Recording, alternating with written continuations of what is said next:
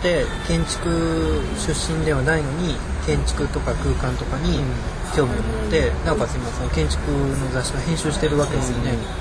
でさらにプラスこう建築関係のこう課外活動をする。そのモチベーションは一体どこから生まれるのかっていうところがまさに聞きたい。だからあのいや本当にあのここから放送すればいいと思うんですけど、でも本当にあの、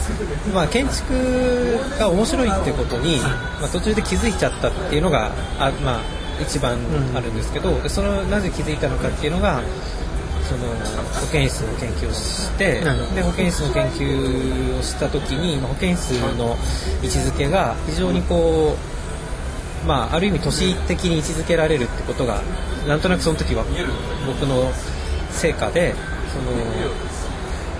そういう制度の外制度の中に学校制度って制度の中に制度の中に収まりきらないような、あるいは制度の中では否定されるようなことが重要されるような制度内制度みたいな空間があって保健室はどうしていや要するに保健室っていうのはお腹痛いって言ったらいいわけですよね。ででも教室ではお腹痛いって言っちゃダメなんですよ、うん、教室っていうのはあの学校要するに勉強するとこだから成績が一番であのなんですけどもただあのそういう制度的なくくり例えばクラスとか、うん、出席順とか、そういうものと全く別に、うん、なんか肉体のあの生理的な欲求とか例えばトイレ行きたいとかっていうのはそれを常に乗り越えるわけですよね。その瞬間は、うん、学校ではの場合ですけど。それがすごい面白いなと思って、うん、そういう場所が保健室なんじゃないかなと思った。んですよ、ね、学習机もそういう意味でその裏返しってことですかね。うん学習机の研究っていうのは、えっとまあ、整理するとその学校えっと学習机って、まあ、名前の通り学習っていうのは学校の学習内容を学習するわけなんですけどその学習をするための家具が、えっと、本来学校とは全く関係がないはずの家に、うん、あのまあ、挿入されてでいつの間にかこうみんなそれ年中行事のように学校に行く子供がいる時にはそれを買って与えるみたいなランドセルと学習机をあのお父さんとお母さんのどっちのおじいちゃんが買うのかみたいな、うん、それぐらいこうあの日常化してしまってるわけですよね。でそういう意味で学校の本当は学校の中でしか通用しない学校的な成績みたいなものが家の中に導入されているっていう面では、まあ、裏返しと言えるでしょうね。教科書とか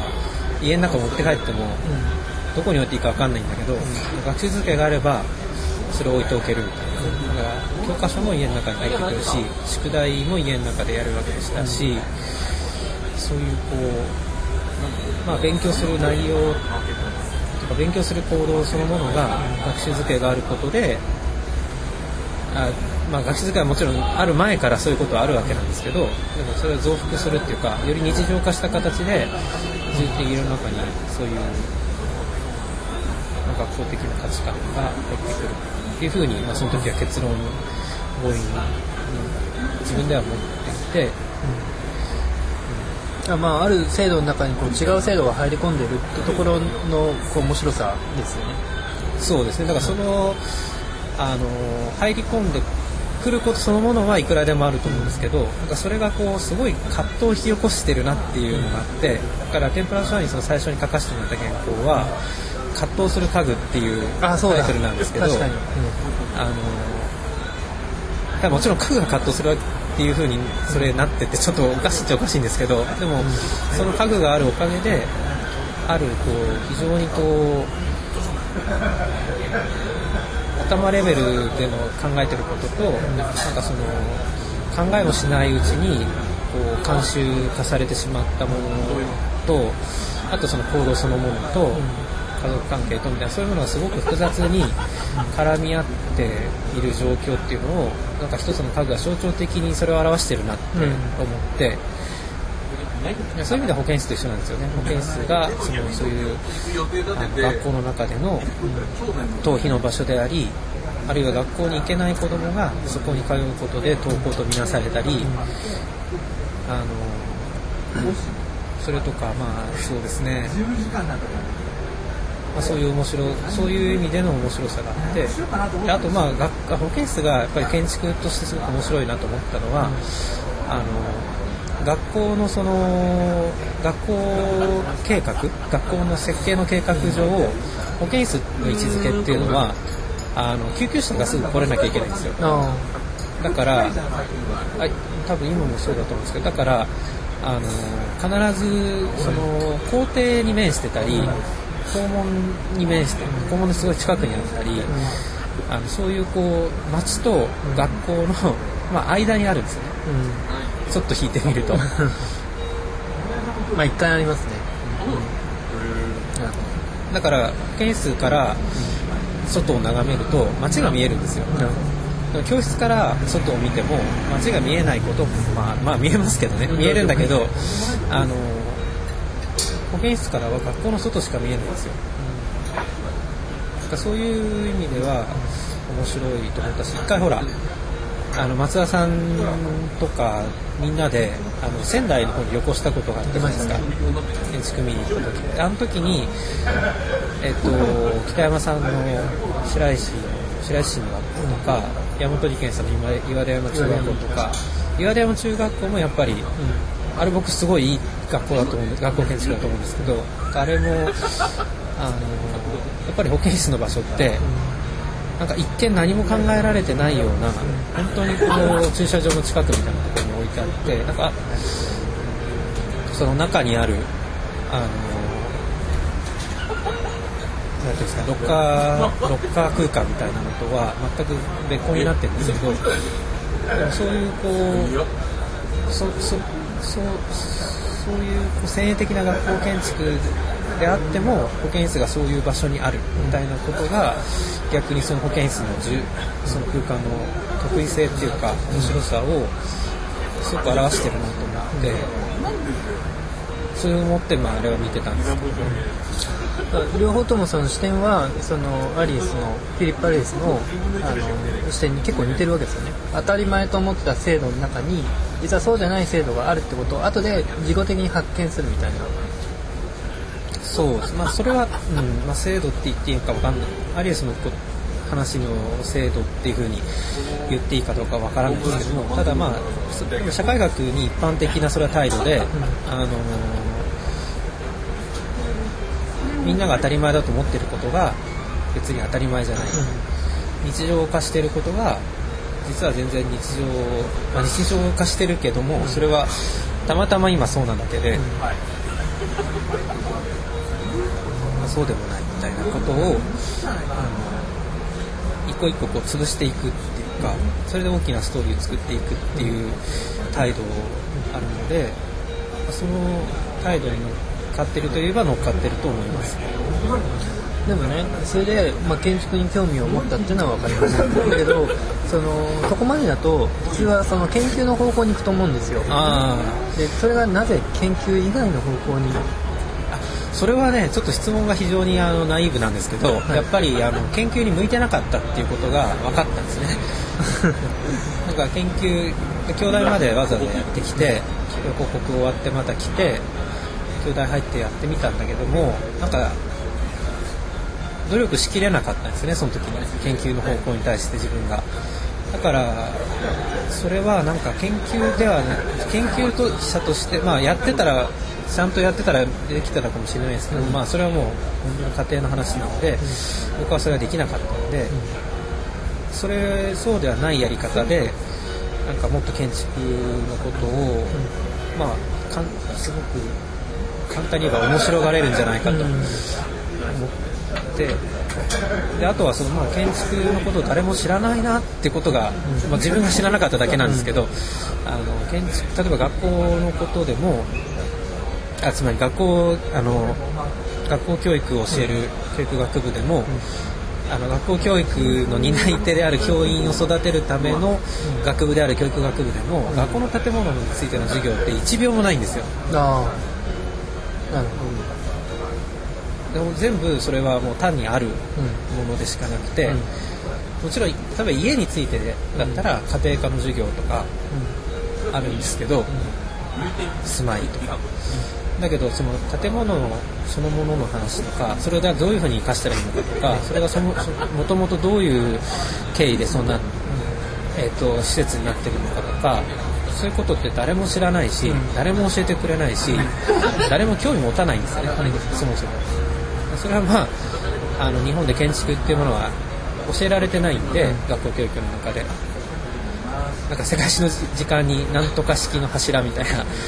のコリント。みたいになっちゃうだけで、あのまあ、それはそれなんですけど、その程度なんで建築の話って。なんかそういうなんか文化として建築が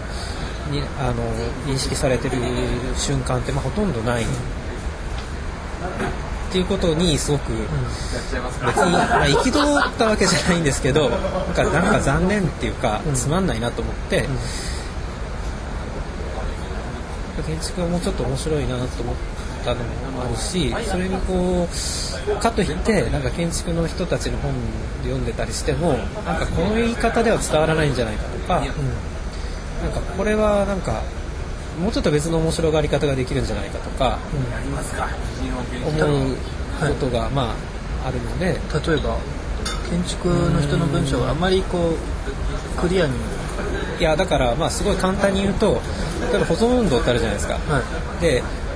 あの建築の。で建築の保存運動ってまあ結構面白いんですけど見てると。だけど建築の保存あの例えば郵便局の最近だと、あの ありました東京都、まあ、大阪はまだ壊れてないですけどこれなんか見ててもあの建築のなんていうんですかね建築史的な価値みたいなのをすごく言うわけですよ。建築の専門家だからみんな。でそれはまあそういう文脈では大事なんですけどでもそれ本当にその建築のことにあそのつまりジャンルにとってはジャン建築のジャンルにとってはその建築史的な価値みたいなのがすごく重要だと思うんですけどもでもなんかそれをいつまで言っていてもてか逆にそれを言えば言うほど残るものも残らない時ってあるんじゃないかなっていうふうにも、ま、思うことがあって、うん、なぜそれが面白いのかっていうことをもうちょっと別の角度から光を当てないと、本当の面白さが伝わらないとか、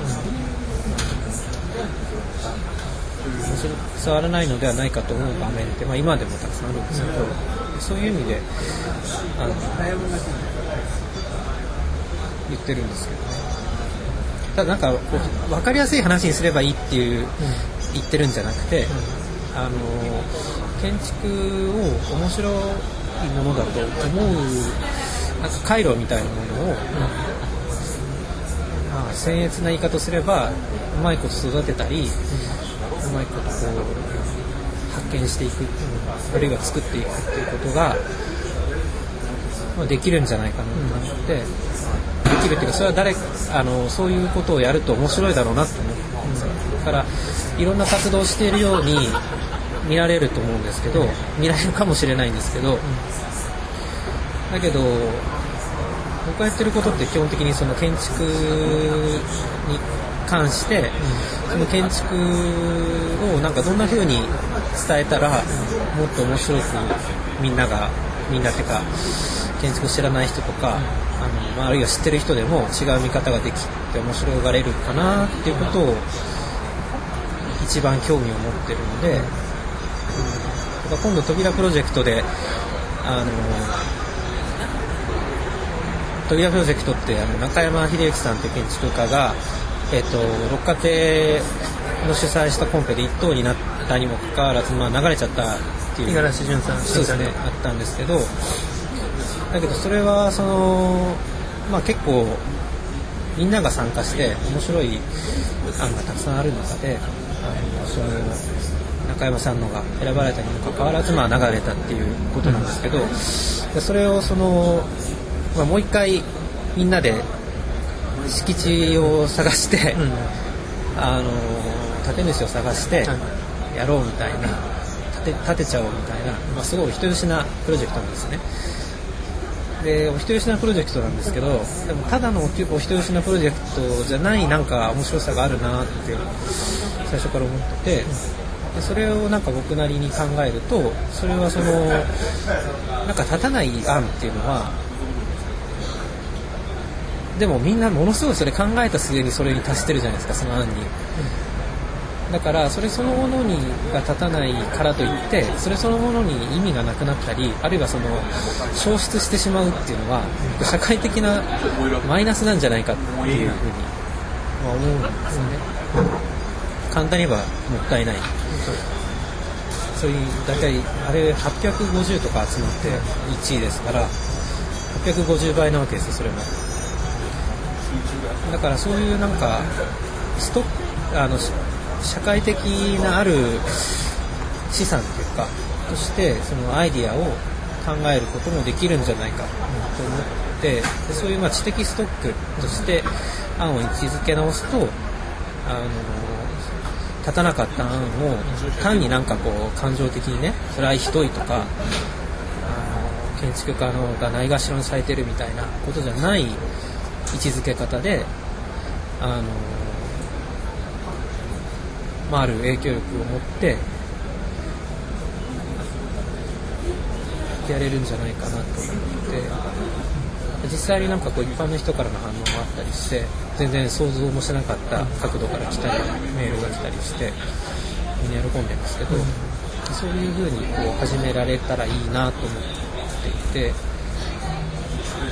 なんか11月1日にシンポジウムをやるんですけど大阪で大阪のあのドットアーキテクトさんっていうんですけどそこの事務所のスペースが倉庫なんですよ。そそ借りでやるんですけどあの大阪で長い間こうリノベーションを専門にやってきた人がいるんですね。アート・オブ・クラフトっていう事務所があってそこの中谷さんっていう代表の方に来ていただいて、その人たちはその要するにこうその辺に立ってる古いビル築数十年経って、でそれを取り壊して新しいのを建てるんじゃなくて そういうある社会的なストックとみなして、えっとそこに改装を施すことで新しい価値を生むビルだったものをコンバージョンして住宅にするとか、まあもちろんそのままオフィスにするとかいろんな使い方をするんですけど、そういう先駆的な例があるんでそういう人に出てきてもらってだからまあタイトルは無理やりアンビルトのリノベーションというタイトルになってるんですけど今回。そういう知的ストックとしてなんか建築の案を考え直すことがまあある建築についての別の見方を作ることになりやしないかという期待をして僕は関わってるんです。その扉プロジェクトはあの岡田さんと、ラッドの川勝さんと、山崎さんと、ん。で作業ってるんでした、そうですね。だから、まあ、いろんな縁があってうん声をかけていただいたんですけどでそこでな、まあ、やっぱりあの話を戻すとあのじゃあなんで山崎がそんなことに声がかかるのかっていうと、まあ、さっきの編集の話になるんですけど編集の編集の人って結局自分では何もしなくてあの誰かが何かを誰かに何かをしてもらうなんかこの人にこうやったら面白くなるんじゃないかとかなんかこうこういうことをこういう本があったら面白いんじゃないかとかなんかその自分では何もしないんですけどあの人に何かやってもらうためにめちゃくちゃ心を砕くみたいな、そういう仕事そういう側面が一本一ある面であってで結局まあ何するかっていうとあのなんか言うわけですよね、なんか誰かがなんかこれどうですか？って言って山田さんがなんかこう言ってくれたとしたらそれに対してこれはこの方が面白いんじゃないかとか、これはこここがすごくいいからもっとこうしましょうとかまあすごく勝手にいろんなこと言うわけですよ。でそういう、まあ、その時の判断の基準は前です。各々いろいろあると思うんですけどもただまあそれはそういうこそういう仕事っていうのはかなり多くてでそれがこういうイベントあの企画ごとで僕に声がかかって期待されている面かなと思ってだから頭ごなしに潰したりするんじゃなくてなんかこうどうやったら面白くなるんだろうとかどうやったらもっとみんなに伝わるようになるのかなとかそういうことを考えるのがあの多分なんか仕事になってるので今そういう一見バラバラに見えると思うんですけども、まあ、僕の中ではすごくつながると思ってます。あの非常にこういろいろ興味深いお話をありがとうございます。で、まあ最後にちょっと一つだけあのまあ聞きたいなと思うのは、まあこれでまあ僕は山崎さんとまあさっきもちょっと話したんですけど、まあ1999年頃ですかね、ほぼ10年ぐらいのお付き合いぐらいになって本当に僕も一番古いこう建築のえー建築フレンド。なんでしたっけ建築フレンド。建築フレンドっていう 新しい。かっこ悪い。はい。よくはないかもしれないけどまああの長いお付き合いなんですがあのその過程でやっぱりこうだんだんこうもともと建築じゃない専門のところからあのどんどんどんどんその建築の業界、えーにこう近づいてきてで、まあ、その中ですごく重要な役割をあの果たしつつある、えー山崎さんにちょっと話を聞けたっていうのはすごく面白くて。でその中であの最後ちょっと聞きたいのはあの一番興味を持ってるのはその多分ね僕らはその自分は、まあ、建築の設計をやるので建築そのものってとこはあると思うんです。まあ人によってはその自分だったり建築家だったりいろいろあると思うんですけども山崎さんの中での、えー一番面白いと思うこと。まあ面白いからやっぱりこうこっちにこう引き寄せられるとか近づいてこられたと思うんですけどもそれは建築家なのかそれとも建築なのかそれともその建築にまつわるこう事象なのか何がこう面白い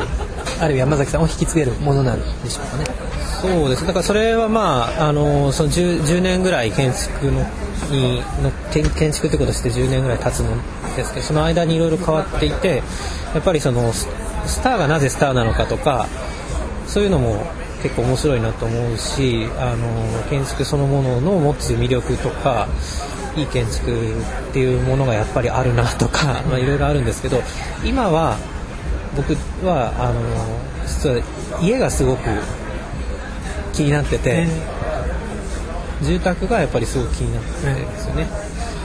去年あのアートスタディーズであの講演さ講演っていうか、まあ、ショートレクチャーさせていただいた時にそのそうですね、なんか公共性について考え直すっていう考え直す時代が90年代の後半にあったっていうことあったんじゃないかっていうことをまあ言わせてもらったんですけどもなんかあの時以来、まあ、あと、まあ、自分家をどういうふうに直していくのかとかっていうこともあるんですけど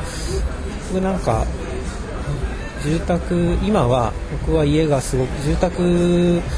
住宅っていうとなんかはよくわからないんですけども、まあ、家をどういうふうにみんな見ていったらいいのかなっていうのを結構考えていて、あ結構っていうかまあ興味があって見てますね。だからまあ家はなんか建築じゃないみたいに言ったりまあ、みんなそう思ってたりあるいはなんかあるステップだっていうふうに、まあ、みんな思ってるかもしれないし、まあ、それはそれでいいんですけど僕はなんかあのそこの大きな建物と同じようになんかこう家のことをなんかバカにしてはいけないっていうかバカにできない面白さがやっぱりあるなと思って。あえてやっぱりそ住宅じゃなくてこう家というわけですよねいや別にあのそこはねまだちょっとはっきりしてないんですけどなんか住宅って言っちゃうとなんか住宅作家みたいな住宅建築みたいになっちゃうんでなんかあんまりそれよりはなんかまあ住むところっていうか住むところをどういうふうに作るのかとか住むところとどう関わるのかみたいなのが、まあ、住むところをどう作るのかですかね建築で言えば、うん、まあ、えー、例えばハウスじゃなくてホームみたいなそういう、うん、どうだろう。まあそう、まあ、英語とどっちかというとちょっと家庭とか家族と関わっていたりそういうああそれはちょっとそれはあんまり思わないですけどね。うん、やっぱり建築の問題だと思うんですけど、ただそのどう作るのかっていう話をするときになんかあんまりこう家族論みたいなのに引っ張られるのもあんまり面白くないと思うんですけどそういうものと全く離れたところであの、家を建てる面白さっていうか家を作る面白さみたいなのがどっかにあるんじゃないかなって思うので、とか言うとなんか建築なんかこうそうです。だからなんか社会学にすごく社会学の話とかするとそういう家族制度と住宅住宅の、えーと、空間がなんか総合的でみたいになるんですけど僕はあんまりそういうふうには思わないっていうか、まあ、それはそういうふうにも言えるかもしれないけどもそれは建築の面白さとは全然関係がないと思僕は思ってるので全然関係がないって言い過ぎですけど あんまり関係ないと思ってるんでもうちょっと自宅作ったり、まあ、家に住んだり家を持ったりすることはすごく面白いことなんじゃないかなっていうふうには今は思ってますけど。ありがとうございます。あの最後のその家っていうのはあの僕もよく考えたらやっぱり建築をやっていて住宅っていう言葉はすごく一般的なんですけども逆に家っていう言葉は基本的には使わないんですよね建築の人は。でまあ例えば家型とかそういう意味で使うことはあっても家って何っていうことはあの家っていう言葉になった瞬間にすごく触れちゃいけないものみたいな感じがあの僕らのまあ、あの大学の教育だとなんとなく建築やるからには家って言っちゃいけないみたいな感じがあったんでそこであえて家に興味があるって言っていただいたのはあのすごくこう換気力があるっていうかあの面白いなと思いました、えー、はい。じゃあ山崎さん、えー、今日はあのどうもありがとうございました。あのちなみに今日えー、最後にちょっと最初に言ってなかったので場所を説明しますと、えー、京都に来ています。で、えー、鴨川を見渡せる、えまあ、あるカフェのテラス。でちょっと少々寒いんですね。はい。凍えながらあのブランケットを羽織りながら、え収録をしてましたという、え感じです。どうもありがとうございました